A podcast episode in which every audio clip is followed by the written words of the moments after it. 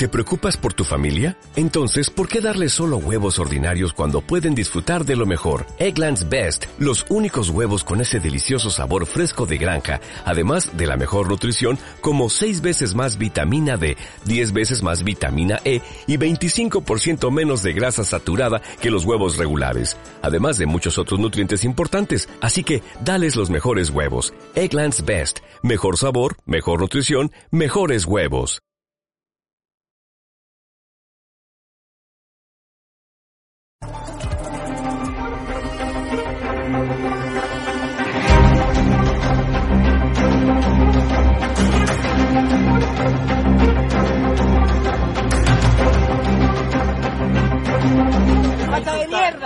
¡Eres un puto facha de mierda!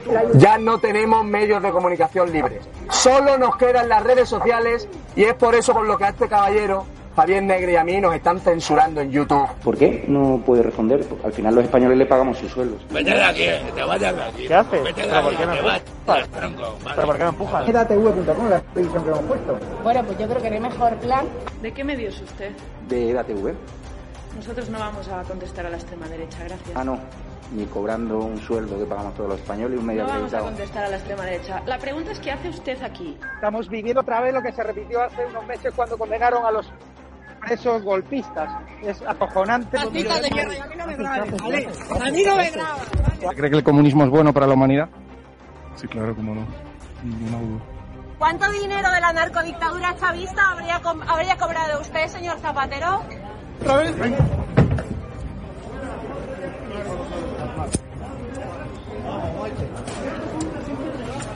Simplemente.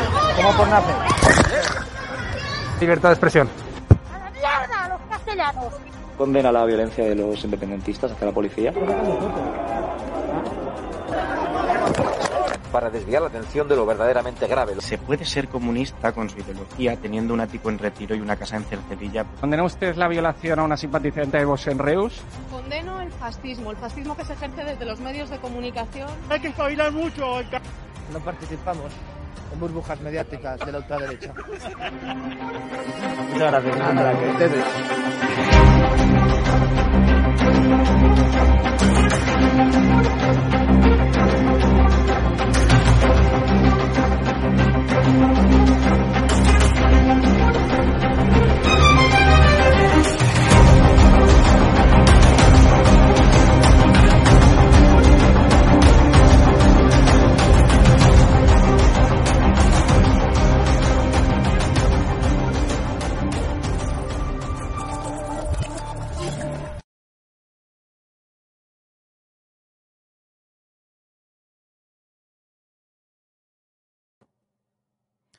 Javier, estás muteado.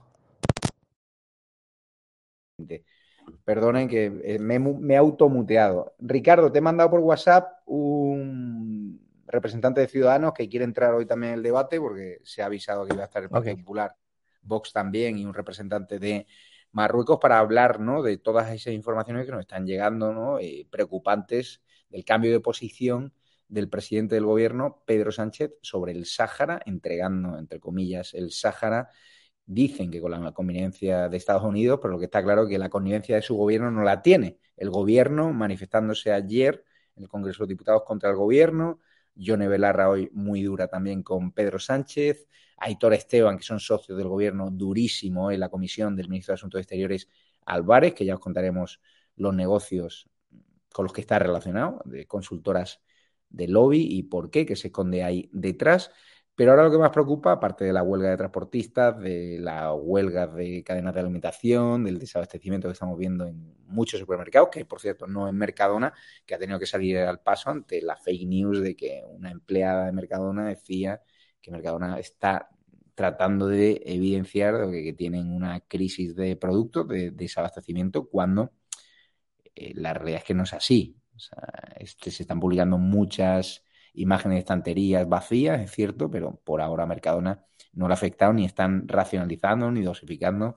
Es un ejemplo de compañía, su presidente Juan Ruiz también, y hay que tener cuidado con la desinformación que está habiendo. Lo que está claro es que la huelga del domingo mm, va a ser un hervidero, el viernes hay transportistas, mañana hay, hay autónomos, la calle va a arder, y hoy UGT y comisiones obreras han salido a la calle cuatro gatos, por cierto, creo que eran 700 personas, según fuente de delegación de gobierno, 500. Hemos estado por allí con Vito, que creo que entrará luego.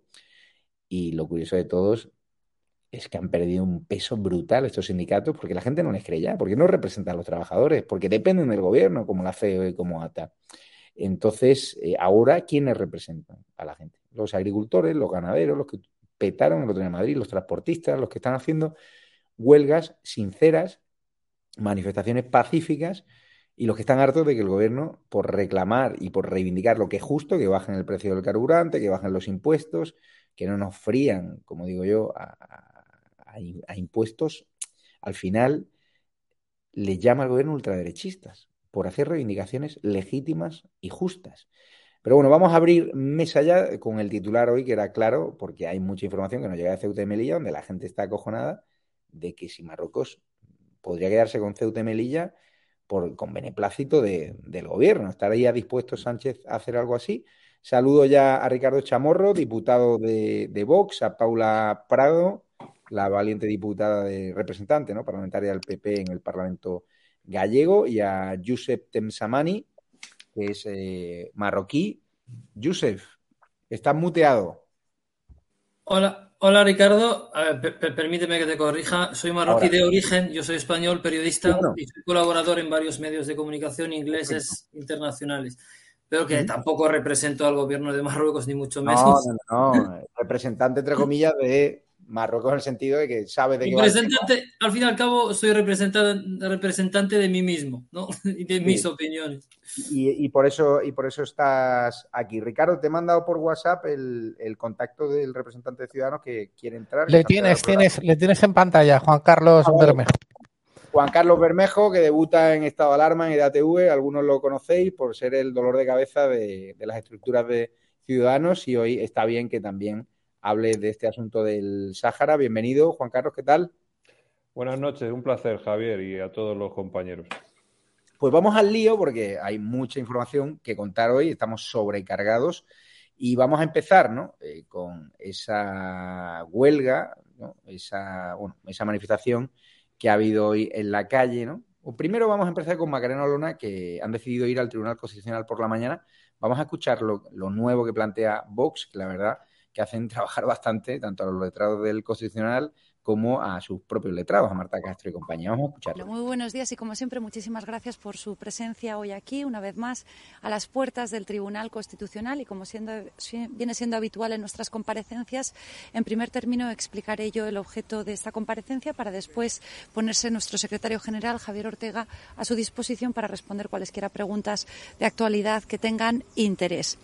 Es para mí un honor y además lo hacemos acompañados de nuestra vicesecretaria jurídica y de nuestro diputado portavoz Juan Juez Corbe comparecer ante ustedes para anunciarles el recurso número 33 de los 52 de Vox en el Congreso de los Diputados en lo que llevamos de legislatura.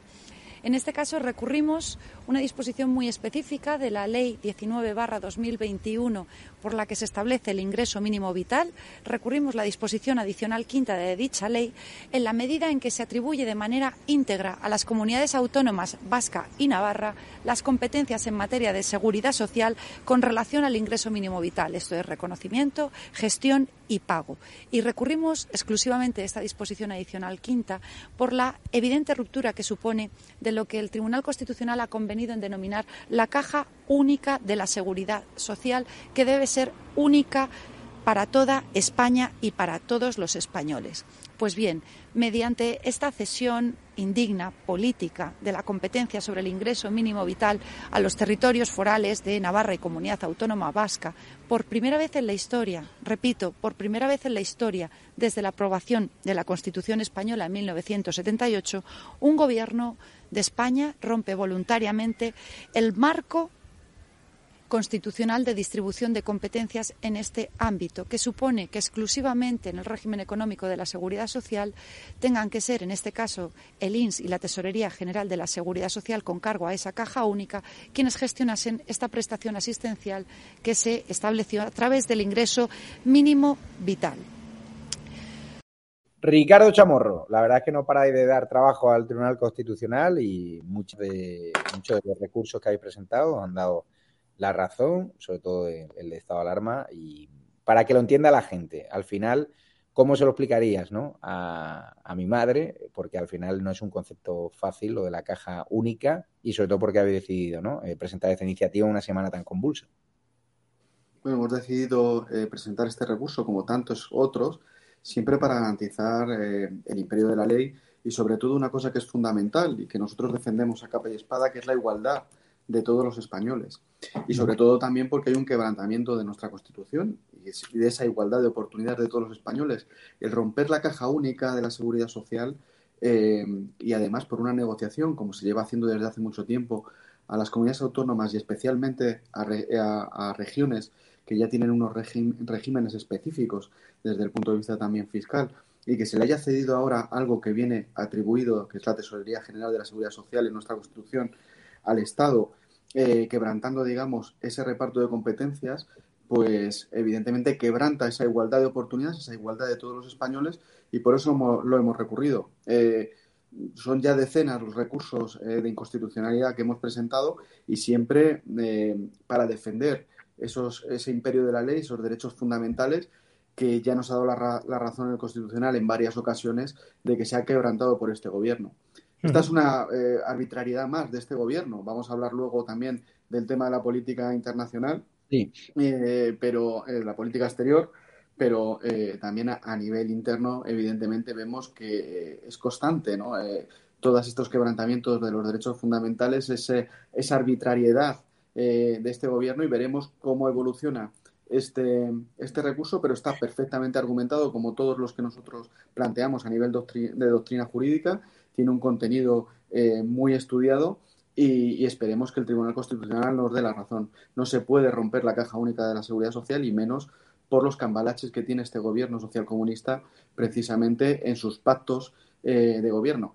Llevamos muchas décadas con estos eh, enjuagues ¿no? por parte del gobierno central de Madrid y los separatistas y los intereses particulares de determinados líderes de los taifas autonómicos pero evidentemente ya está Vox representado con sus 52 diputados, tiene la posibilidad de presentar estos recursos de inconstitucionalidad y no vamos a cejar en el empeño en defender la legalidad, el imperio de la ley y la igualdad de todos los españoles. Vamos a escuchar, Ricardo, al, al, ¿no? al lío internacional que lleva toda la semana este cambio estratégico del gobierno, Sánchez sin avisar ni siquiera a su ministro de Asuntos Exteriores de la carta que hoy filtraba al país que es brutal porque los compañeros en rueda de prensa de Moncloa el otro día la pedían y no se la dieron, a nosotros como no nos acreditan, y hoy la desayunábamos en el diario El País, ¿no? la carta de Pedro Sánchez a Mohamed VI, debemos construir una nueva relación que evite futuras crisis. Claro, esto hay un mensaje de alarma ahora en Ceuta y Melilla de que si va a entregar también Sánchez,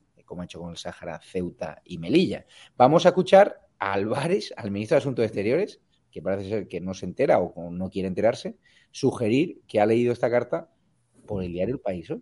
España lleva muchos años, muchos años siendo un espectador. Tiene que ser un actor, tiene que ser un actor. Y eso queda claro.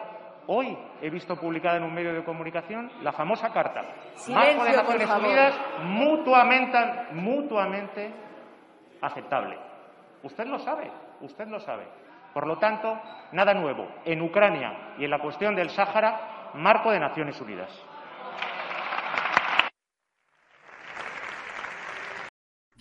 Paula Prado, en el Partido Popular, ¿cómo habéis interpretado eh, esta carta en el diario El País?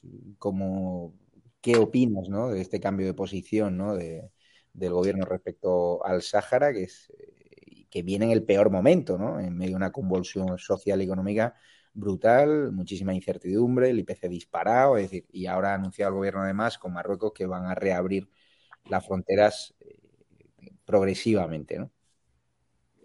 Bueno, yo lo que creo, eh, bueno, en el Partido Popular lo que creemos es que eh, evidentemente eh, el acuerdo que adopta el Gobierno de España para eh, la decisión, para el cambio de decisión con el Sáhara no se materializa únicamente en una carta de Pedro Sánchez a, Mohamed. Esto, o sea, esto es absurdo, ¿no? Pensar que eso, mm, hacernos creer a los españoles que con una simple carta se ha gestionado este asunto. Este asunto, pues, tiene que tener detrás reuniones, reuniones diplomáticas y bueno, y el ministro yo creo que insulta nuestra inteligencia si cree que, vamos a, creer que efectivamente se ha enterado primero por el país y segundo que esa carta es la única comunicación que ha existido entre España y Marruecos para eh, la decisión tan importante y relevante en el ámbito eh, en la historia de nuestro país, ¿no?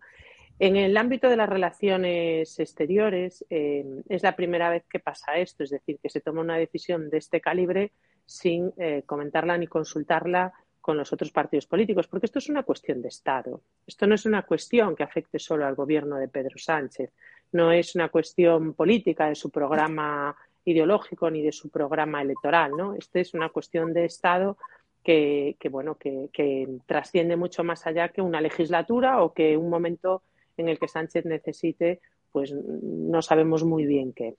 Y lo que sí los españoles tienen derecho a saber a cambio de qué ha hecho esta cesión a Marruecos, ¿no? Y no lo sabemos, porque la carta tampoco lo desvela, ¿no?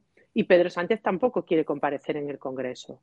Y el señor eh, el ministro de Exteriores ha comparecido ayer en el Senado y hoy en el Congreso, y yo por las imágenes que he visto ha repetido, pues como, no sé, n número de veces que es en el marco de Naciones Unidas mutuamente aceptado. ¿no? Creo que es la frase que utiliza el ministro y no, de ahí no se sale.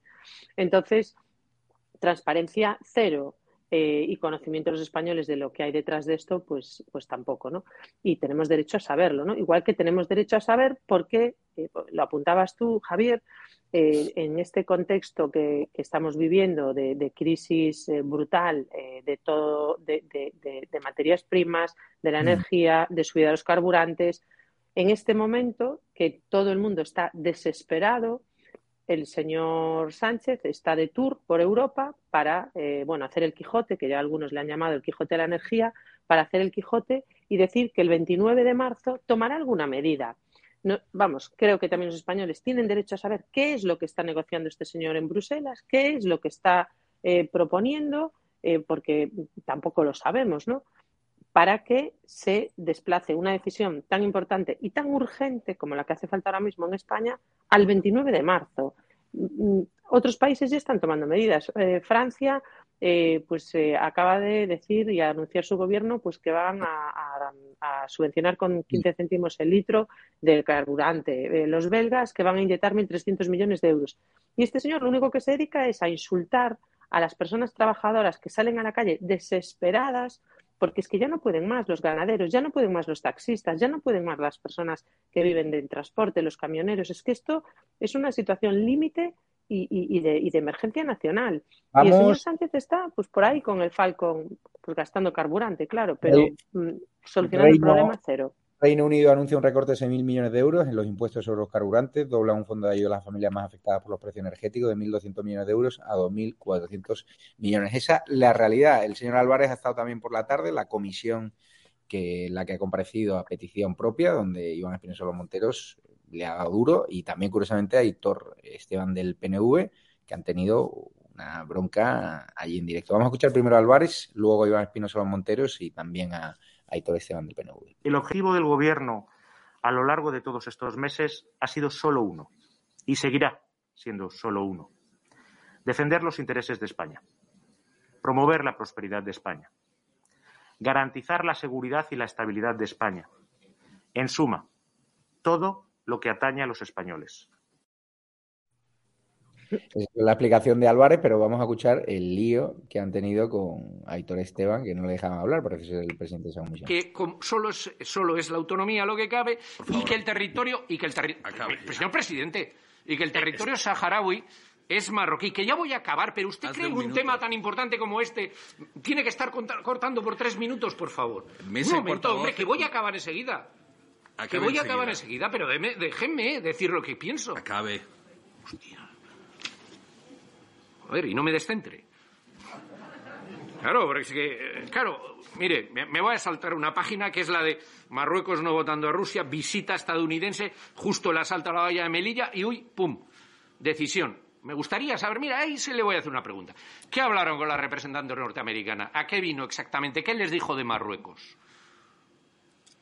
Y ahora me dice, no, es que no pueda, no, esto es muy importante, no, no, señor presidente, no puede haber un conflicto voy, que dure 46 años. Y en vez de presionar a Marruecos, para mejorar las posiciones eh, saharauis, ¿ustedes qué, qué, hacen? Apoyar directamente a Marruecos, sin preguntar, y sin preguntar a esta Cámara, porque le, mire, podemos le, coincidir le, en que la, la geopolítica es cada vez más complicada para los saharauis, en que los saharauis han podido estar despistados en los movimientos que se podían ir dando. Incluso usted y yo podemos coincidir en determinadas soluciones en que haríamos las cosas de diferente manera, pero quienes Señor, tienen que decidir son ellos. Son Esteban, ellos. Y por cierto, por en la resolución de Naciones Unidas. Le voy a llamar al orden, si no. Si ya lo ha hecho. En la, no le he llamado al orden. Pues a ver, hasta la tercera tengo tiempo. Hasta la tercera vez que me llame tengo tiempo. Pues, y, y al, al, al, representante del, del, del Partido Socialista, eh, el, el, de la estimación del, del plan. Eh, del, no... Vaya bronca, eh, Yusef. Entiendo que a Marruecos estarán llegando todo lo que está pasando en España, todo el follón del Congreso de los Diputados. Eh, ¿Cómo cuentas? Eh, a, ¿Por qué se está contando ahora mismo la prensa marroquí? Yo, yo la verdad que primero buenas, buenas noches a todos los compañeros aquí presentes y sobre todo también a nuestros telespectadores. Eh, yo desde luego he flipado la, semana pasada y de hecho ya te lo, te lo pasé cuando empezaron a salir unas caricaturas, unas viñetas que se han adjudicado a la prensa marroquí y tuvo que salir el presidente del Instituto Nacional de Prensa de Rabat a desmentirlo rotundamente y a pedir que, que tenga alguna prueba de que alguna de esas viñetas ha salido en algún periódico, en algún eh, rotativo marroquí, pues que las presente porque no, no, era cierto. La prensa marroquí está tratando el tema con mucho respeto, no hay ninguna mofa, no hay absolutamente ninguna mofa. De hecho, son, creo que ya son instrucciones de altas esferas de, del Ministerio de Comunicación de que ningún periódico intente mofarse o está totalmente lejos de la realidad. Todo viene. Prensa sí, libre sí. no hay, ¿no? Lo controla todo el gobierno también. no, a ver, pero que evidentemente siempre hay unas directrices al, al, al, al, colegio de periodistas y tal, decirles, oye, no estamos en un momento para mofarnos, porque aparte no es el momento, estamos en un momento bastante delicado y hay mucha gente intentando reventar este acuerdo como para que encima les demos, les demos, les demos leña, ¿no? Eh, y esto ha salido de prensa pro Polisario y pro Argelia. Volviendo un poco al, al, al, tema de cómo se está, de cómo se está, se está viviendo. Yo creo que esto que se está llamando vuelta a la cordura o, giro en, en, la, en, la, en, la, posición de España, yo creo que es una simplemente que Sánchez lleva gobernando con eh, correcciones y con vueltas al, al, buen camino desde el principio de la legislatura. Yo lo dije en cuanto se formó este gobierno, dije, cuidado con este gobierno que nos vamos a meter en muchos berenjenales. El berenjenal grande cuando todo estaba tranquilo, no había ninguna urgencia por reconocer o dejar de reconocer, había buena relación con Marruecos y nos salta el, gobierno recibiendo a Brahim Ghali ilegalmente con un pasaporte, con una identidad falsa, con un pasaporte argelino, con un avión argelino entrando por una base militar en Zaragoza. Pero primero debemos saber quién es Brahim Ghali. ETA, en toda su historia, ETA, Estamos hablando de palabras mayores. En toda su historia mató a 864 personas. Hirió a muchas más, etc. Pero muerte mató a 864. Solo Brahim Ghali mató a 300 españoles, entre pescadores canarios y entre trabajadores de las minas de fosfato de Bocra durante la época española del Sáhara.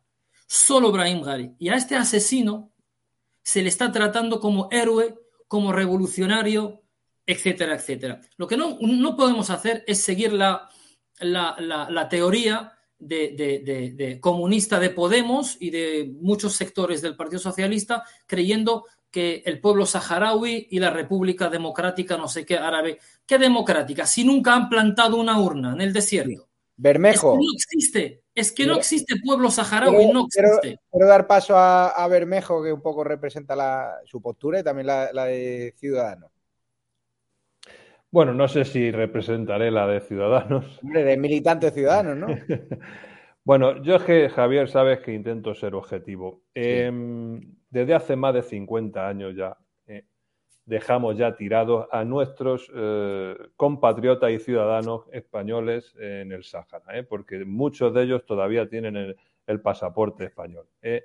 Esto no es culpa de Sánchez, ¿eh? esto fue culpa de primero de, del gobierno franquista, de nuestro emérito, que tuvieron la oportunidad de enfrentarse en ese momento a, a Marruecos, que no olvidemos que la Fijaros, ni más ni menos que el Tribunal de la Haya le dijo a Marruecos que no tenía ninguna razón para reivindicar ni un gramo de arena del Sáhara. Ni un gramo. Bueno, pues todo eso. Y, el resto de gobiernos de la transición, ¿no? Pues, pues no han hecho nada. ¿Y, qué pasa? Pues que ahora, ahora estamos como cuando Franco tenía Fleviti, ¿no? En el año 75. Eh, ahora mismo estamos en una debilidad extrema y, y bueno, hemos visto esta carta, que por cierto, aparte de tener, eh, en mi opinión, graves defectos ortográficos, ah, tiene una contradicción muy grave, ¿no? Y por un lado, Sánchez, porque esto es una carta para ir a ver a Mohamed, esto, es una, es una carta diciéndole quiero ir a verte, no, es más. ¿eh? Si vemos eh, realmente lo que, lo que busca. Eh, primero dice que quiere, eh, quiere negociar eh, en el entorno de las Naciones Unidas, pero por otro lado le parece bien la propuesta que hizo Marruecos de estatuto del Sáhara. Y lo peor de todo, él dice que España considera que es la mejor vía. No, no, no, Sánchez, tú no eres España.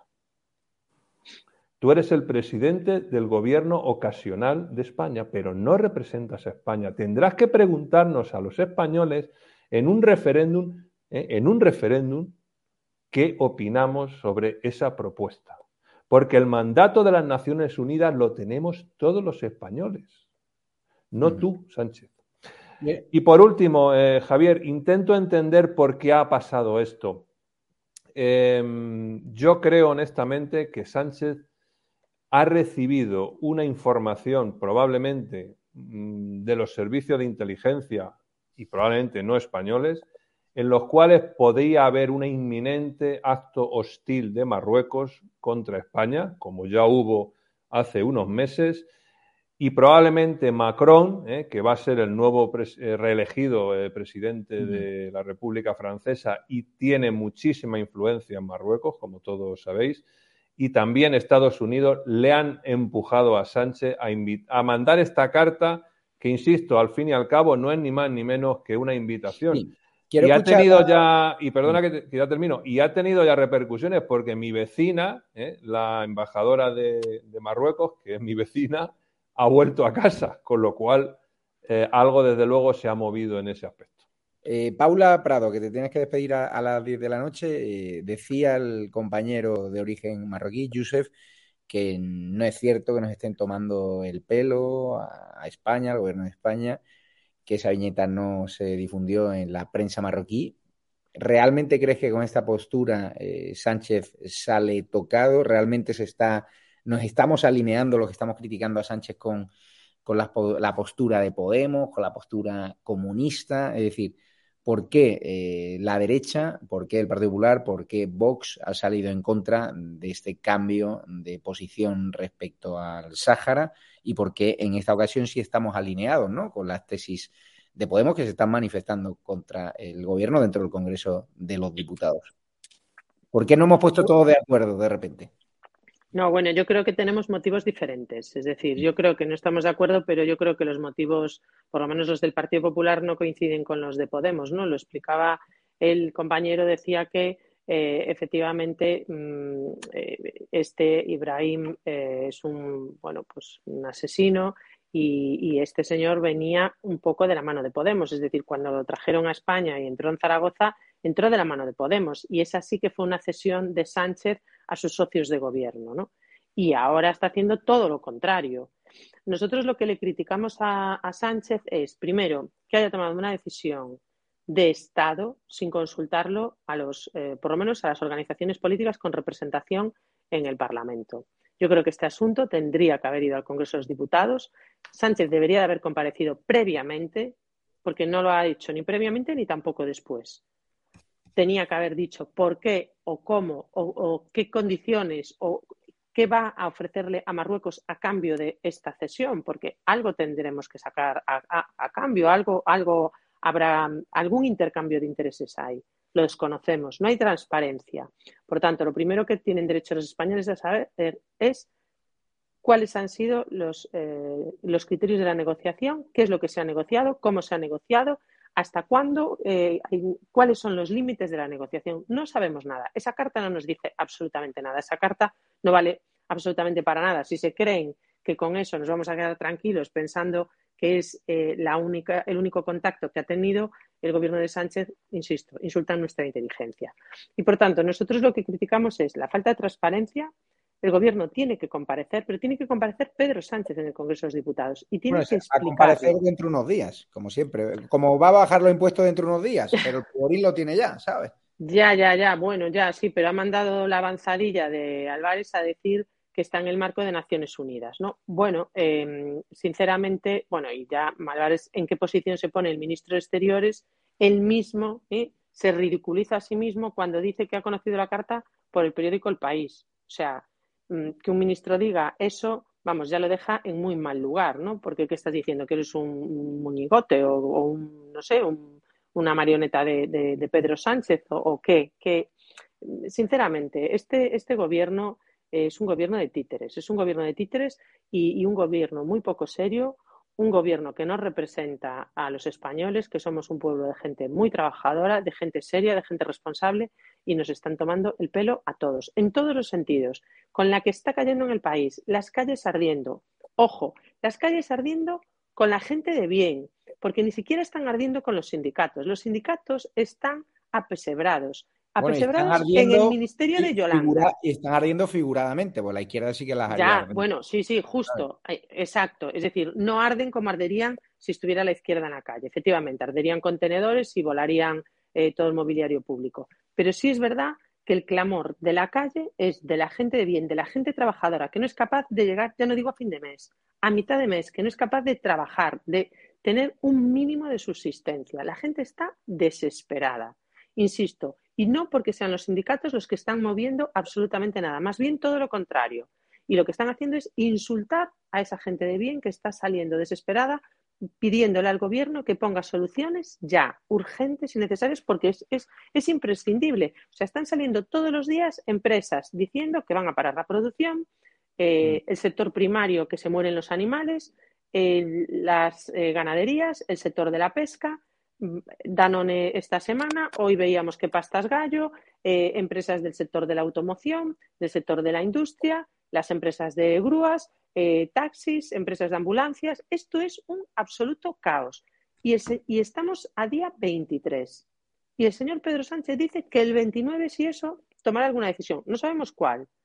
Tampoco sabemos si, alguna, si van a ser decisiones que van a resolver el problema. Yo tengo muchas dudas para, al respecto, ¿no? Creo que no lo van a resolver. Y los españoles lo que quieren es que le resuelvan los problemas, que para eso no se eligen a los representantes públicos, no para que hagamos este tipo de cosas, ¿no? Y al contrario, generar más problemas, porque lo del Sáhara lo que viene es a generar más incertidumbre, más inquietud, eh, nerviosismo, que con la que está eh, cayendo a nivel geopolítico, pues, eh, hombre, añadir un poco más de tensión eh, a esta situación eh, prebélica mm, en la que estamos en Europa, pues sinceramente mm, creo que no es eh, la mejor de las la mejor de las situaciones que, bueno pues que los españoles nos podemos encontrar. Insisto, estamos en una situación de absoluta emergencia social y Sánchez está de tour por ahí eh, mirando para otro lado, algo eh, absolutamente incomprensible en un presidente del gobierno. Pues la posición del Partido Popular, muchas gracias, Paula Prado. Gracias a vosotros. Y un saludo a todos los gallegos que nos seguís en el programa. Y vamos a seguir. Gracias a ti. Iván Espinosa Montero ha estado muy bien hoy en la, la comparecencia, petición propia del ministro de Asuntos Exteriores Álvarez, que ya os contaremos que tiene los pies de barro, porque le gusta hacer algunos negocietes y una consultora llamada Llorente Cuenca, a la cual eh, Vox el otro día le cerró completamente las puertas y bien que hicieron, porque ya os contaré a qué se dedica esta consultora en los próximos días. Vamos a escuchar a Iván Espinosa. Algede sostiene que no fue ni siquiera informada, lo cual está creando un nuevo y grave problema donde antes no lo había. No cabe mayor irresponsabilidad que en medio de una crisis energética terrible como la que está viendo Europa, que está empobreciendo a los españoles, provocar al país que suministra casi la mitad del gas que importamos y consumimos. Ya ha decidido retirar su embajada en España, como se ha dicho aquí, y ya ha decidido subirnos el precio del gas precisamente en estos momentos tan delicados. Ya veremos qué consecuencias adicionales puede acarrear. Eh, Ricardo Chamorro, La Sí. posición de, de Vox, hemos visto a Iván Espinosa de los Montero, ha fiscalizado la labor de Álvarez, pero esto es insostenible. Es No, que no hay por dónde cogerlo. ¿Cuál es la posición de Vox? Eh, ¿Por qué tiene que dar explicaciones Álvarez, Sánchez Catejón? ¿Qué opináis vosotros sobre el, el Sáhara? Bueno, nuestro portavoz lo ha dejado muy claro en, en la comparecencia del ministro Álvarez. Eh, ha habido un cambio absolutamente eh, unilateral de, de la política exterior española desde hace décadas, sin contar con los representantes de la soberanía nacional, que es el Parlamento, que es el Congreso de los Diputados. Pero lo más grave de todo, eh, aparte de la carta, que la carta es de broma, no, bueno, de broma, es muy grave, eh, que de manera unilateral el presidente del gobierno haga lo que ha hecho, es una barbaridad, porque además hay ya no solo, eh, es decir, nosotros tenemos que ser un país responsable, en el cual nosotros también tenemos mandatos a nivel de resoluciones de las Naciones Unidas, hay un Mm. drama también desde el punto de vista humano en toda la cuestión eh, del Sáhara, y que una persona como Pedro Sánchez lo haga de esta manera, cuando de manera previa ha hecho lo que ha comentado el compañero con el tema de Ibrahim Gali, es decir, es todo eh, una locura de este gobierno, porque vamos, que diga el ministro de Exteriores que se ha enterado de la carta eh, por el periódico esta mañana en el Congreso de los Diputados, que ayer, por ejemplo, salgan los del mismo gobierno de Podemos con las banderas eh, del, Frente Polisario y del Sáhara, eh, haciendo ahí un numerito cuando están dentro del gobierno, todo eso en conjunto denota eh, en manos de quién estamos en España, ¿no? Entonces, eh, por una parte, el presidente del gobierno, gobierno manda una carta cargándose la política exterior tradicional de España en relación a nuestro compromiso con el tema del Sáhara. Y luego hay una cosa que también tenemos que tener en cuenta con el tema del Partido Popular, porque hemos visto, por ejemplo, las declaraciones y las actitudes de Juan Vivas, eh, que han sido muy positivas en relación a la carta y ha recibido hoy con mucha laraca a Pedro Sánchez, ¿no? Entonces, se tiene que aclarar también el Partido Popular a ver cuál es su posición clara, porque por una parte Juan Vivas, incluso en los medios de, de comunicación, ha hecho una comunicación diciendo que está muy de acuerdo con esa actitud y, y el Dice Juan Popular- Vivas el que va a los congresos de- del PSOE, ¿no? Allí en... Sí, ese, sí, exacto.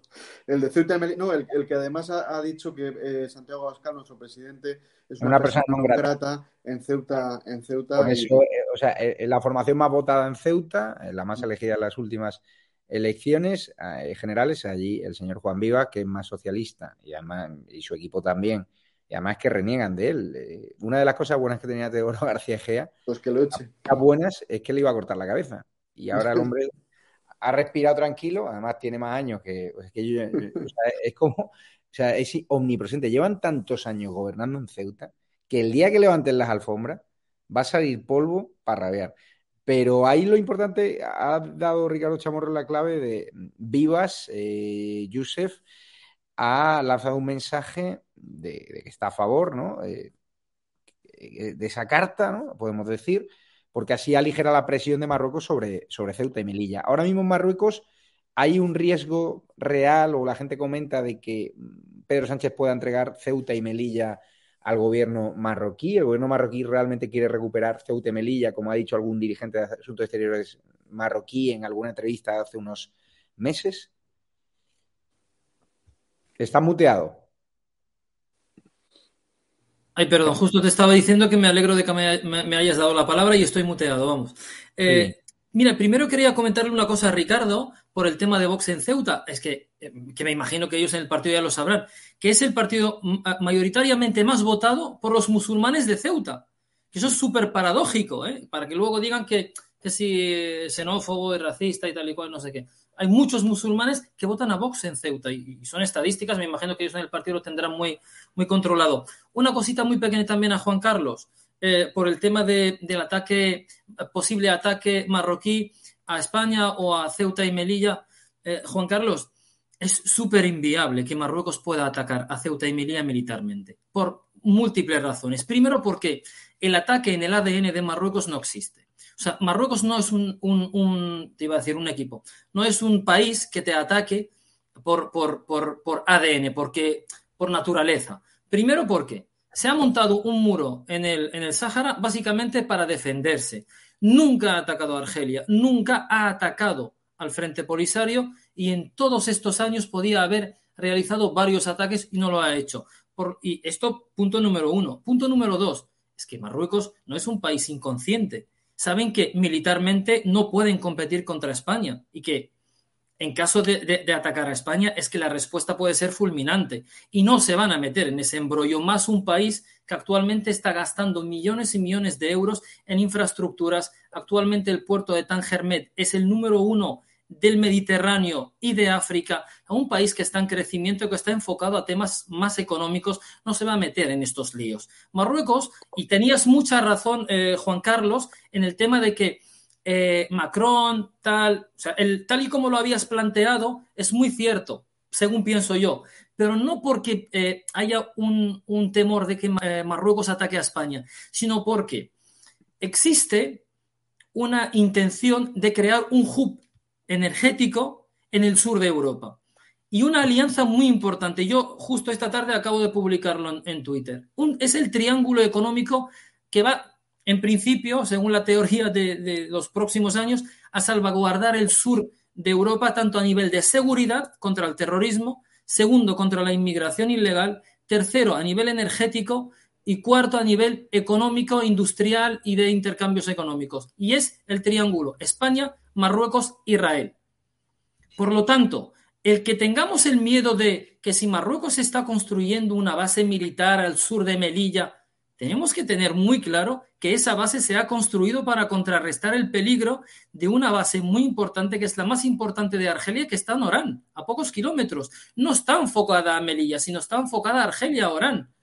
Por lo tanto, es que, que Marruecos ataque a España lo veo yo tan, tan, tan imposible, que aparte nadie lo permitiría, ni siquiera Estados Unidos lo permitiría, porque el paso del estrecho para los, los barcos que vienen por el, por el, por el, eh, el canal de Suez y van hasta Estados Unidos. Es bueno, ha habido, un... ha habido avalanchas, ha habido avalanchas migratorias que las ha promovido la policía marroquí. La de Ceuta, ¿me hablas de la de Ceuta? La última no, la última sí que se meraron bastante en controlarla y eso lo puedo No, decir. la de Ceuta, me hablas de la de Ceuta que entraron 10.000. Eso, eso, mira, eso yo, yo mismo te lo puedo decir y yo ya, ya lo dije muy claramente y en público. Eso fue un gran error. Marruecos no se permitía, no se podía permitir ese, ese, ese error.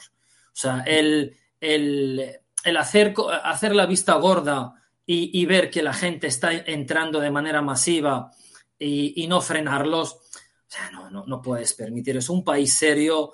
Y ya te digo, yo, o sea, yo no, no, no, no vengo aquí a defender a Marruecos. Marruecos es un país que le faltan mucho camino que recorrer, pero y mucho, ¿eh? en muchas materias, pero también podemos valorar los avances que ha realizado en estos últimos 20 años, que no son pocos.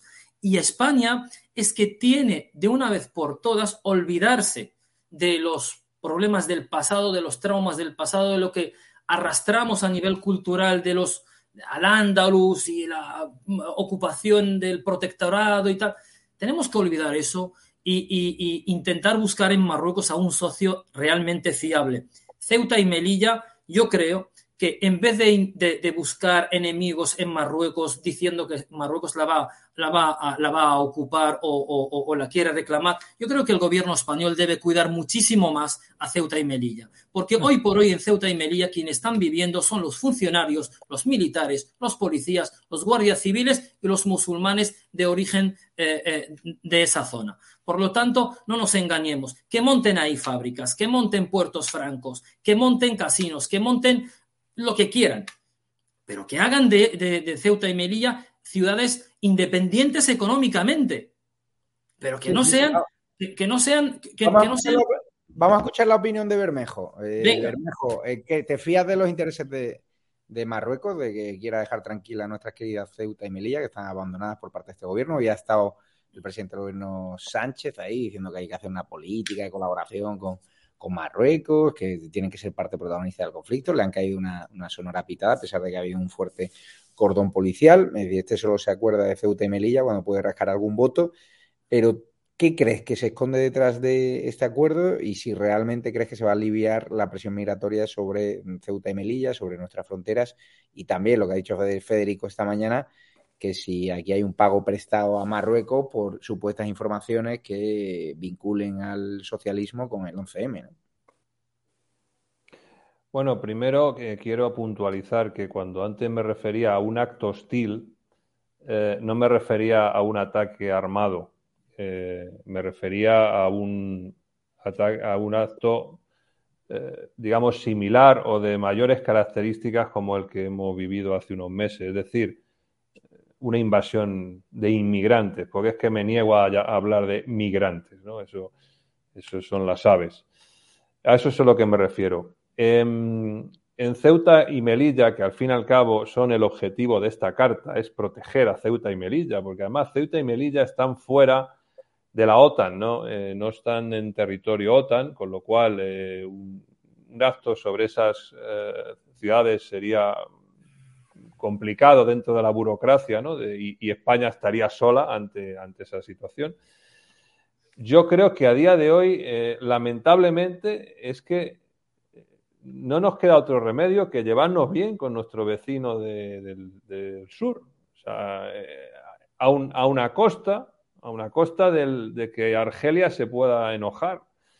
Pero es que es mucho más importante tener eh, paz y prosperidad eh, con Marruecos que lo que le pueda molestar a Argelia, porque además Argelia no nos va a cortar el, suministro de gas, porque la dependencia que tiene Argelia de, en su PIB con el tema de la, del gas es, es, brutal. Es decir, no, no, se puede permitir el lujo de, de cortar el gas a, eh, como algunos están diciendo por ahí, ¿no? Eso es una, es una soberana estupidez. No, sí, nos pueden subir el precio en el próximo, la próxima revisión de contratos. Bueno, es posible, o puede que no, ya veremos.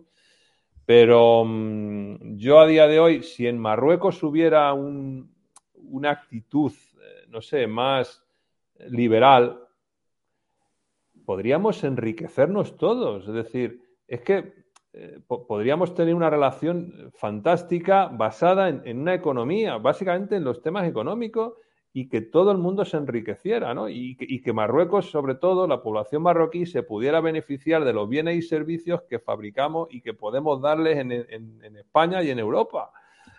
Pero es que no le veo yo a ese régimen, le veo resentido todavía con los, con los temas de, pues eso, de... Es que imagínense ustedes que ahora el gobierno español se planteara, no sé, reivindicar las colonias en, en América. Es, es, que, es, que, es un poco esto, ¿no? Lo que estamos viviendo y, y es una pena, ¿no? Y la, teoría, y Bermejo, la teoría del 11M y tal igual, la que ha soltado y... Hombre, que los servicios eh, marroquíes sabían que iba a haber un atentado en España en el, en el 2004, eso es así.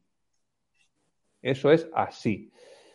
Que eso se hiciera eh, para cambiar el gobierno en España, bueno, es que a día de hoy joder, Javier, es que no sabemos quién coño eh, organizó todo esto. Tenemos nada más que a un señor allí encarcelado en, por mil y pico años y, dos o tres más que, supuestamente colaboraron en no sé qué, pero el autor material el, intelectual, digamos, de, todo esto, pues a día de hoy no sabemos quién ha sido. Yo, y, yo... y, esa es la realidad, y no sé si un día lo sabremos. Vamos a escuchar a Ricardo Chamorro. ¿Veis alguna vinculación? Sí, vamos a escuchar al diputado Chamorro. ¿Veis alguna vinculación el 11M aquí que el PSOE pueda tener? Esa cuestión, eh, o sea, yo me quiero meter en un momento dado, evidentemente, que cualquier atentado. Nosotros defendemos clarísimamente desde nuestro partido la soberanía nacional. Creemos que además eh, los ataques, porque antes habéis visto, ha dicho el compañero Yusuf, que, que nosotros nos tenemos que olvidar de, de, cosas antiguas, de la historia y tal, pero yo creo que es Marruecos el que se tiene que olvidar y respetar a, su a un país soberano y a unas ciudades que tienen una historia desde el siglo eh, XV ¿eh? de, de, de, tradición nacional, ¿eh?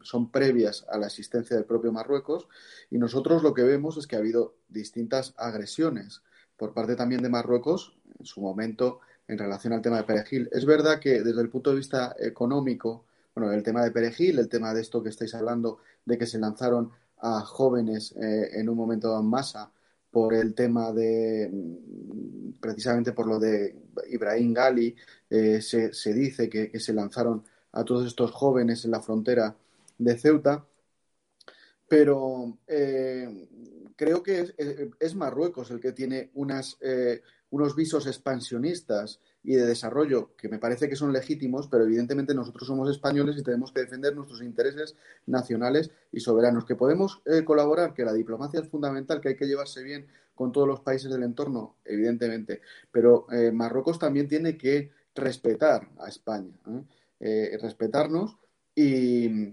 bueno, pues esos intereses económicos están muy bien, pero siempre que no atenten también con los intereses españoles y, y sobre todo se tiene que olvidar de esa eh, tendencia expansionista que está teniendo en relación a eh, Ceuta y Melilla y también lo hizo en su momento con Perejil. El tema de lo del 11M, pues no me voy a meter en esas cuestiones, pero también, pues eh, ojalá supiéramos qué es lo que ocurrió en ese, en ese 11M, pero evidentemente yo no puedo acusar a ningún país porque eso ya sería una cuestión de declaración de guerra, ¿no? a cualquiera del entorno, me da igual que sea Francia, Portugal, Marruecos o quien fuera, ¿no? Pero eh, eso habría que saberlo y nosotros vamos a defender siempre el interés de España, ¿vale? Y, yo creo que España no ha sido eh, al revés, ha colaborado con Marruecos. Hay muchos capitales españoles que están invirtiendo en Marruecos, desarrollando eh, la, industria o el sector agrario en, en Marruecos. Y, y bueno, pues, pero, pero mm, yo creo que nosotros lo que alegamos es que lo primero que tenemos que defender es lo nuestro, nuestros intereses nacionales. ¿eh? Y, creo que Marruecos en ese caso, pues no, no ha sido del todo un, vecino de fiar. ¿eh? Vamos a seguir avanzando porque hoy ha habido una huelga de comisiones obreras OGT lanzada por el gobierno donde no pedían bajar los impuestos, donde pedían la contención de precios cuando están disparados. Vamos a ver eh, la enorme fuerza que tienen estos sindicatos pagados por el gobierno respecto a la manifestación del pasado domingo. Ya visteis cómo llenaron las calles de Madrid, la castellana, con más de 600.000 personas del mundo rural. Esto es para que comisiones y UGT cierren mañana, porque a algunos se le caería la cara vergüenza la cantidad de pasta que les meten y que son incapaces de concentrar a gente ni siquiera pagada con la cantidad de liberados sindicales que tienen, ni ofreciéndole bocadillos, ni pancarta. Bermejo, están muertos. Vamos a verlo.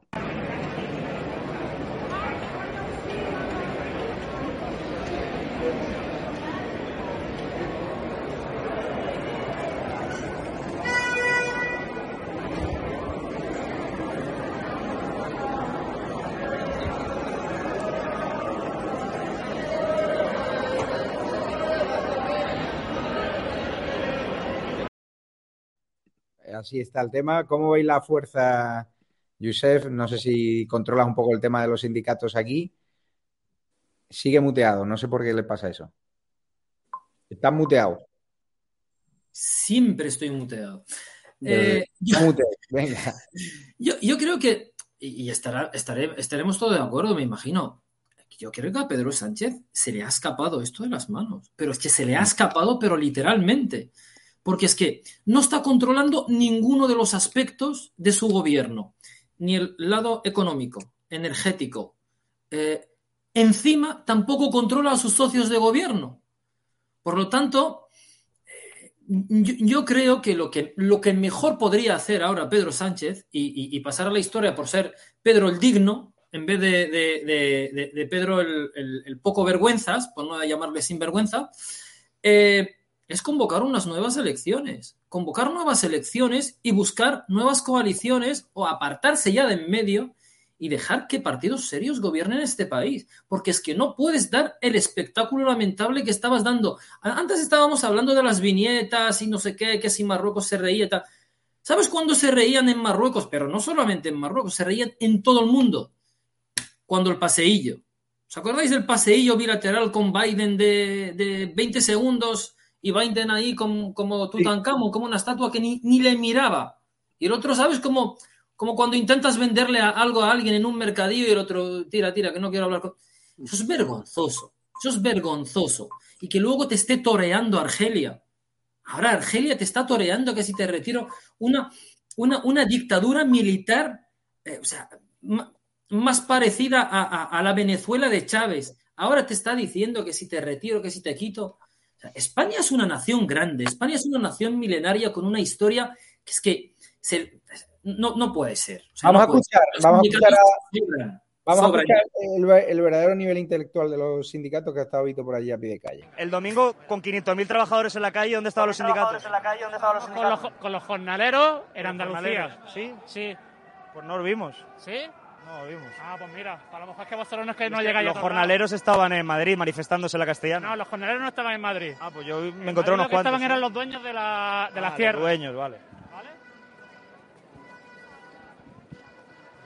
¿No es una frivolidad manifestarse a favor de la contra la rebaja de impuestos? Es una frivolidad, ¿no? No, ¿por qué? Porque hay que bajar el combustible, no los impuestos. Claro, pero bajando los impuestos se baja el combustible. La gente está sufriendo. Claro. La gente lo está pasando mal. Sí, pero eso es hambre, o sea, pan para hoy y hambre para mañana. Sí, sí, sí. sí, Pero en Francia lo han hecho ya, en Polonia y Portugal también. Claro, y algo habrá que hacer aquí también. Pues no lo hacen. No lo hacen, pues por eso estamos aquí en la calle. Sí, se, no lo- lo se lo vais a pedir. Claro que sí. Lo que dicen los sindicatos es que no. Precisamente la manifestación es para que no se bajen. No, no, la, la- la manifestación es por la subida de la electricidad, de los combustibles y todas esas cosas. Ah. Que no estemos que no estemos de acuerdo en que se bajen los impuestos para bajar el precio del gasoil no significa que, que no estemos de acuerdo con, o sea, que estemos de acuerdo con la subida que están teniendo. ¿Y qué proponéis para evitar la subida de los precios si no es así? Pues mira, para empezar, una empresa pública de electricidad y Chacho, como dice mi pueblo, la, la picha es un lío, pero vamos. Eh, vaya nivel, ¿no, Ricardo Chamorro? Eh, Vosotros ahí tenéis un sindicato al que apoyáis, solidaridad, pero con este nivelazo, es que ¿quién va a sentirse representado cuando dicen que el domingo pasado realmente estuvieron aquí los propietarios de la finca? Porque eh, salieron tres tipos, que además conozco uno de ellos, a caballo, son tres tipos además, currantes, humildes y tal igual, ¿y qué pasa? Montar a caballo ahora de pijo. Pero, ¿por qué están tan desconectados esta gente de la realidad? Es decir, ¿cuántas gambas comen al día? ¿Cuántas subvenciones reciben? ¿Cuántas mentiras meten en la cabeza? O sea, ¿se creen realmente que el domingo no estaba allí representado las clases más obreras y más pobres de este país, que son los agricultores? Sí, no, eh, eso se debe también a, a un mensaje que han dado en los medios de comunicación. A- Antonio Maestre, Maestre este hizo un artículo también diciendo que eran señoritos y que no estaban los jornaleros, que es un poco lo que estaba diciendo este sindicalista de, de Pastel. Y, y también eh, lo ha dicho José Zaragoza, que es otro diputado del PSC, que sabéis también que el PSC son, es un partido de los, de los niños bien de, la burguesía catalana, que también les ha llamado señoritos y ha insultado a los casi 500.000 eh, agricultores, ganaderos, cazadores que estuvieron presentes en esa manifestación. Yo estuve presente y evidentemente de señoritos nada, ¿no? Son gente del mundo rural, gente arraigada que defiende sus explotaciones agrarias, sus explotaciones ganaderas, sus aficiones, su forma de vida, sus aficiones y las gestiones, si no fuera por ellos, que gestionan nuestro patrimonio ecológico y, están asentados en nuestro mundo rural, no sé qué, qué sería de España, además que nos alimentan con el problema que tenemos ahora mismo de abastecimiento, con el tema de la crisis eh, de Ucrania. Eh, que vamos a tener, pues evidentemente, y, el, y en, en el momento del COVID, pues nos dieron de comer a todos los españoles, y que esta gente les insulte de esa manera es absolutamente vergonzoso. O sea, eh, yo cuando he venido aquí a Ciudad Real es, es, eh, esta tarde, después de- del Congreso, he visto también la manifestación que había aquí enfrente de la subdelegación del gobierno con banderas comunistas. Había eh, 50 o 60 personas, no muy poquitos a nivel eh, provincial. Eh, es patético, es decir, yo creo que nadie se puede creer ya eh, estos sindicatos absolutamente subvencionados que han, que han fracasado completamente y el fracaso ha sido pues la huelga, por ejemplo, que se ha producido con los transportistas, las manifestaciones que hemos hecho este fin de semana, la del sábado que hizo Solidaridad, eh, la que hizo también el, mundo agrario y los cazadores el, el domingo. Y es que España ahora mismo está, está en pie, está en marcha en contra de este gobierno y además mm, son, son manifestaciones espontáneas porque estos sindicatos de clase y esa patronal también subvencionada pues no ha sabido encau- encauzar las, pro- las, las protestas, no ha sabido negociar y evidentemente la gente está en una situación crítica desde el punto de vista económico, con una eh, situación energética con 700 euros el kilovatio hora y con unos eh, costes de producción, por ejemplo, los agricultores eh, tienen unos costes de producción que son absolutamente inviables ahora mismo, el tema del gasoil, el tema, los transportistas pues tampoco se pueden ni mover y por lo tanto la situación, el ecosistema que ha creado este gobierno, que nosotros ya lo planteamos en la moción de censura, que tenía que dimitir inmediatamente en ese momento, que mucha gente se llevó las manos a la cabeza y alguno incluso eh, insultó a nuestro presidente y hablaba de temas personales y no apoyaron esa moción de censura, eh, pues era absolutamente necesaria. ¿eh? Lo mismo que ha pasado, es decir, la situación ahora mismo es kafkiana la que tenemos en España, desde el punto de vista económico, desde el punto de vista de las familias, desde el punto de vista de exteriores, desde el punto de, desde todos los puntos de vista. ¿eh? ¿Eh? El, el, ministro de Exteriores por un lado, los de Podemos por otro, que os he comentado antes, con las banderitas, eh, la gente arruinada, eh, las empresas que van a cerrar. Mm, es una situación eh, realmente lamentable, ¿no? Entonces, vamos, este... vamos a ver que también hemos, sido agredidos. A Víctor le han dado un manotazo allí por estar allí con los sindicalistas, porque además son eh, peligrosos y agresivos. Vamos a ver.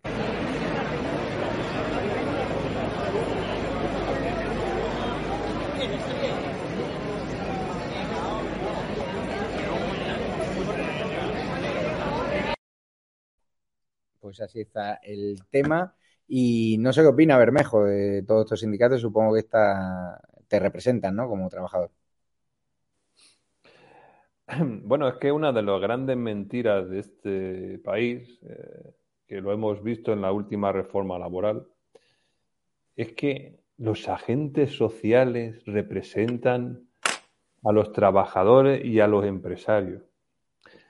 Mira, Javier, ¿Tú sabes a cuántos trabajadores representan UGT y comisiones obreras en este país? ¿A cuánto? Si hay 20 millones de ocupados, si hacemos como que nos creemos a la, la, EPA, no llega al millón y medio. Claro. Pero es que fíjate, ¿tú sabes a cuántas empresas nos representa la COE en este país? al 1%. A mí jamás ha venido la COE, jamás, ni ninguno de sus satélites, a decirme cuáles son sus bondades, cuáles son sus, eh, no sé, beneficios, ayudas para representarme a mí y a mi empresa como agente social. Son todos una panda de farsantes. Y al final, alguien, no lo sé, ojalá decida no usarlos como coartada del sistema, que son, es lo que son ahora mismo, y un día los borren del mapa, los dejen en la Constitución, pero que se, se mantengan ellos solitos. Claro que se, que se lo ocurren. O sea, yo porque tengo que pagar como impuesto a estos sinvergüenzas. Exactamente. Ojalá un día veamos eso. Luego, si quieres, Javier, podemos comentar un poco del tema de qué puede hacer el gobierno o no puede hacer en todo este follón que se ha montado con, con los eh, transportistas, ganaderos, agricultores, etc. Rápidamente, eh, la Cámara de Cuentas eh, absuelve, entre comillas, a Ayuso y a su hermano por el contrato de las mascarillas. Dice que no había ninguna irregularidad. Bueno, eso es lo del lo de Mercadona. Se ha inventado una historia aquí tema cerrado, aunque haremos una exclusiva el próximo domingo, un bombazo, eh, que ya os contaremos. Eh, su informe de fiscalización concluye que no hay indicio de irregularidad y que las adjudicaciones de Sol durante la pandemia fueron legales. Y el último tema, efectivamente, el de Mercadona se han inventado, ¿no? Hay una supuesta empleada, lo vemos en, en pantalla el tweet, la información de que estamos regulando la venta de productos y que lo hacemos para subir precios es completamente falsa. Todos los días abrimos nuestras tiendas dando el mejor servicio, recomendamos no realizar acaparamiento gracias a nuestros clientes. Una supuesta señora, si bajamos la imagen, ha dicho tenemos de todo, pero los de arriba nos dicen que saquemos poco a poco el producto del almacén y sigamos dando imagen de escasez para ir cada día subiendo gradualmente los precios y sacar más. Esto para aceite, leche. Eh, Yusef, como afincado en España, eh, como español también, está viendo también este problema eh, en Marruecos. Y, tanto... como, y, como, cliente de Mercadona también puedo opinar, porque sí, es que yo soy cliente de Mercadona. Yo, yo aquí en Barcelona voy al Mercadona y yo no he visto ningún. Bueno, las típicas subidas de precio que son lo normal, porque por los problemas que tenemos ahora con el transporte y todo esto, pero yo no he visto a nadie pegarse codazos por una botella de aceite todavía o por algún otro producto. Y por el tema de y por el tema de Ayuso, yo creo que eso desde el principio ya se, ya, ya se sabía, que eso estaba dentro de lo estipulado, que se podían adjudicar eh, eh, digamos, eh, operaciones a dedo en ese periodo de, de, de, emergencia sanitaria, por lo tanto, legalmente se podía hacer. Otra cosa es que éticamente y tal. Por lo tanto, ya sabía que iba a, a ser tanto ella como su, como, su, como su hermano. Por lo tanto, nada nuevo bajo el sol. Y para acabar, eh, Ricardo, ¿cómo solucionamos eh, el entuerto, la crisis de abastecimiento? O sea, ¿Qué crees que va a pasar? Si estos días va a ser tan bestial la huelga que el gobierno va a implosionar. Tú has estado allí en la bancada. ¿Cómo se percibe el ambiente y sobre todo cómo ponemos solución a esta historia? Me comentaba una persona, un empresario muy importante de este país, que el IPC se va a disparar hasta el 25% a final de año. O sea, que ahorren porque vienen tiempos muy, muy duros y yo, sinceramente, no me alegro de que vayamos a ver un drama económico en nuestro país, pero es la única forma de echar a este gobierno. Es la única forma de decir a los socialistas que votaron a Sánchez, disfruten de lo votado. Tanto sectarismo, tanto dinero para el Ministerio de Igualdad, tanto dinero para coches oficiales, para cargos de confianza, tantas medidas económicas ineficientes en vez de calcar ¿no? Modelos de éxito en nuestro entorno europeo, nada más mirando lo que está pasando en Portugal y son también socialistas, son Alemania que ha mandado a paseo a Pedro Sánchez, no quiere saber absolutamente nada. ¿Qué va a pasar aquí en los próximos días? ¿Veis que puede haber una crisis de gobierno, que adelante elecciones? ¿Cuál es el, panorama? Yo al, al, gobierno ahora mismo le vemos eh, absolutamente perdido, ¿no? Eh, la, eh, no tiene ningún tipo de previsión, pero no ha tenido desde hace mucho tiempo, ¿no? Eh, esto no es una cuestión ahora mismo, porque también le están echando la culpa a los, a los ultras, de, llamando, diciendo que los transportistas son ultras, están echándole la culpa a Putin, es decir, desde noviembre ya está habiendo eh, una inflación, por ejemplo, en el ámbito alimentario mmm, clarísimo.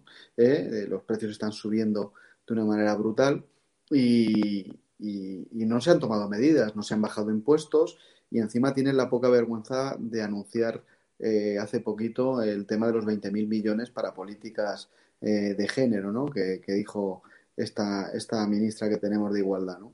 que eh, hay que tener muy poca vergüenza ante esta situación. Evidentemente, se podrían tomar medidas, pero ellos prefieren repartir ayudas que bajar impuestos eh, y, y, luego no saben, no, no tienen capacidad de encauzar eh, el tema de la huelga de los transportistas, porque cuanto más insulten a determinados sectores que lo están pasando mal, más se van enconar la situación. Son unos irresponsables. Pues si tú les llamas si tú les llamas ultras a los transportistas, si tú les llamas eh, señoritos a los agricultores y a los ganaderos, si tú en un momento dado mmm, eh, dices que eh, solo vas a hablar con los teóricamente interlocutores oficiales y no haces ningún esfuerzo para, para hablar con, con, estas plataformas que son las que están llevando a cabo el paro, eh, esa soberbia mmm, es absolutamente impresentable en la situación que estamos ahora mismo en España. Entonces, los únicos responsables de la situación que hay en España, olvidémonos de que si eh, le echan la culpa a los transportistas, a los agricultores, son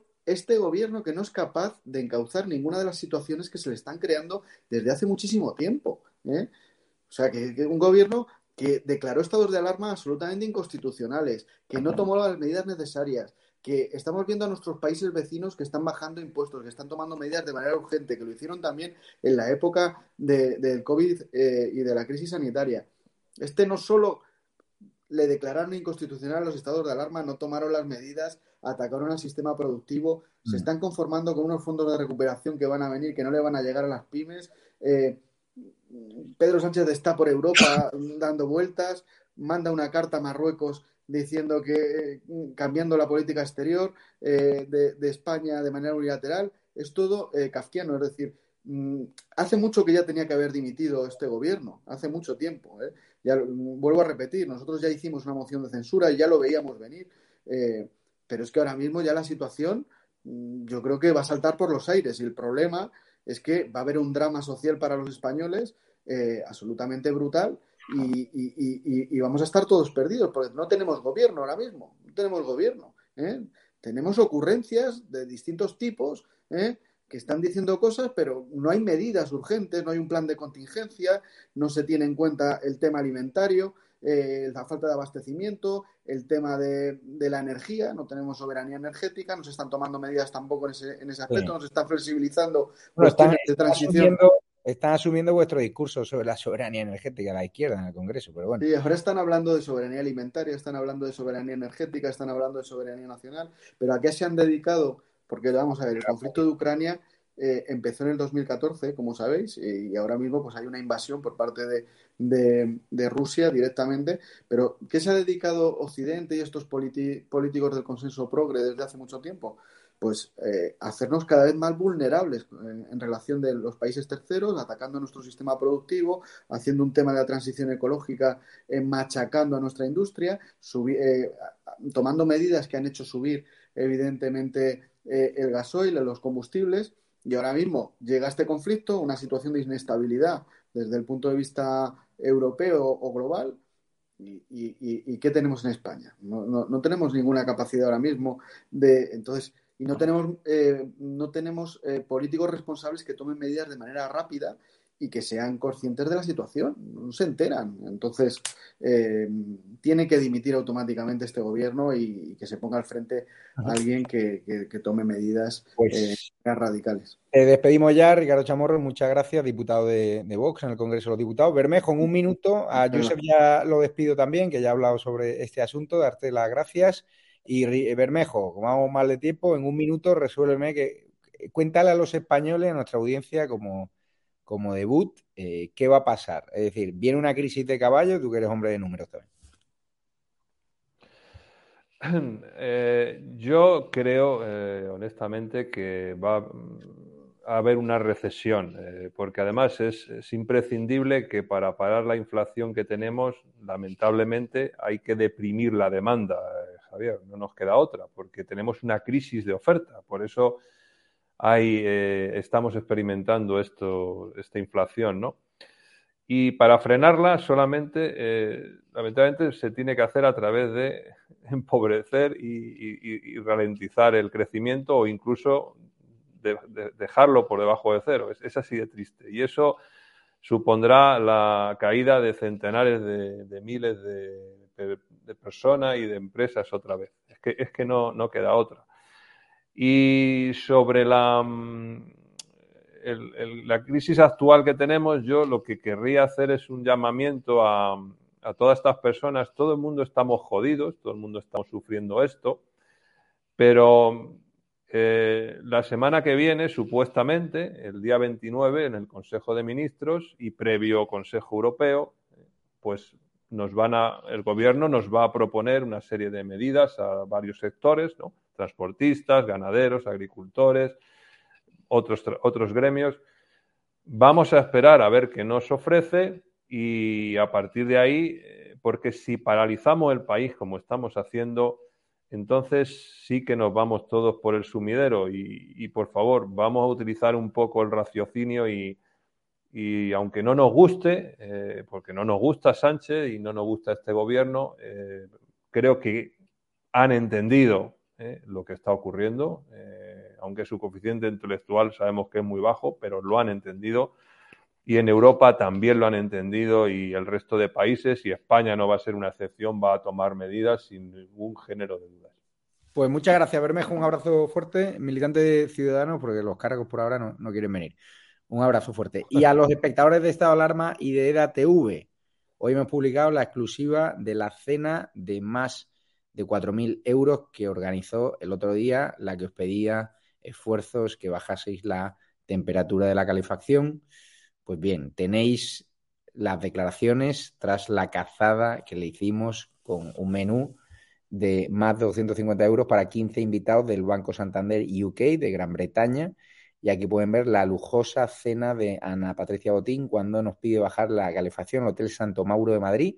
La cazamos, eh, le pedimos declaraciones y su explicación es, va a dar tanto que hablar como esa entrevista que dio diciendo que para ayudar en la crisis de Ucrania había que bajar la calefacción y que había que hacer pequeños esfuerzos como consumidores.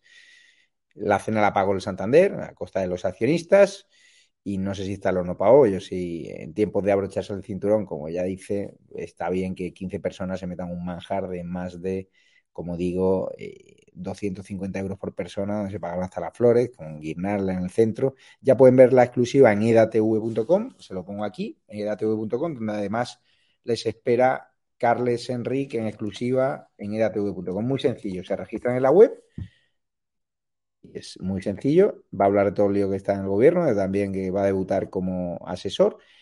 La lujosa cena de Ana Botín, insisto, solo podéis ver el vídeo ahí o entrar, si lo podemos poner, Ricardo. Ahí, por cierto, en edatv.com registráis en la web y luego descargáis las apps en Google Play, Android TV, Fire Stick y, Amazon también. En el botón de colabora podéis echarnos una mano. Ya sabéis que YouTube nos ha cerrado y os podéis haceros socios o hacer una pequeña mm, donación. Es un, fundamental que nos ayudéis porque YouTube nos cerró en el canal Ancensoret, eh, nos ha castigado dos semanas, nos ha retirado la monetización, con lo cual estamos ahora caninos. Es importante que nos echéis una mano para seguir ampliando la estructura, para poder seguir fidelizando a empleados que brillan aquí, luego se los llevan a otros sitios por el doble de dinero. Y esto es un proyecto que yo no quiero aquí gente que piense fundamentalmente el dinero, quiero gente que realmente se crea este proyecto, defienda la libertad y que esté a gusto y cómodo, porque hay personas que han rechazado importantes ofertas por seguir defendiendo la libertad en este proyecto romántico, se llama Estado Alarma y TV, y pagamos lo que podemos eh, pagar con la ayuda de vosotros. Por eso es fundamental que tengamos esos recursos económicos para poder mejorar ¿no? las condiciones que cada día son mejores tanto mía, que no me sale la cuenta las horas que he hecho aquí, pero bueno, es un gusto, ¿no? Recibir mensajes de un señor hoy de 91 años que me decía que era su cumpleaños, que le hacía ilusión compartir una llamada conmigo, un minuto, y mañana le llamaré porque se lo merece. Es vuestro aliento el que me mantiene fuerte, el que me mantiene eh, optimista, ¿no? Y un poco el que me dice, ¿no? Eh, el que me guía, ¿no? El faro que me guía es vuestro apoyo y agradecimiento, ¿no? Quien pueda ayudarnos económicamente, ya sabes las vías. También tenéis una cuenta bancaria de Ibercaja, ES72 2085 9298 7803 3043 1954. Ahí tenéis la cuenta bancaria. También tenéis un Bizum 678 566 760 también tenéis un PayPal, también tenéis Patreon, la comunidad YouTube, ahí pagáis comisiones, ya sabéis, en edatv.com, ¿no?